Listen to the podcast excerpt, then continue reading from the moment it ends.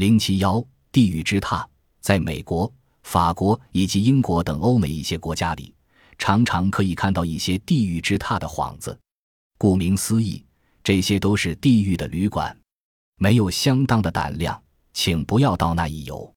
这里是人间的地狱。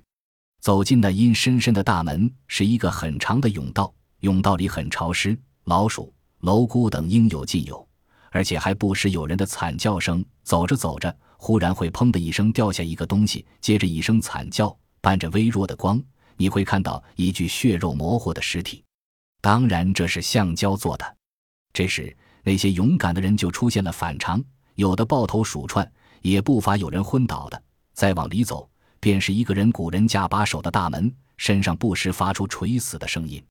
你该吃饭了，便会看见一些饭菜都是以人肉为原料的，如人肉包子和炸人心等，惟妙惟肖，使人望而生畏，毛骨悚然。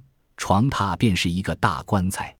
在就寝时，还有不时的鬼哭狼嚎。在你睡得最香甜的时候，小鬼会叫醒你。与你说话，就是有理智的人也会感到害怕，因此有人休克，也不乏有人夺门而逃。这就是所谓的地狱，人间地狱，西方一种怪现象。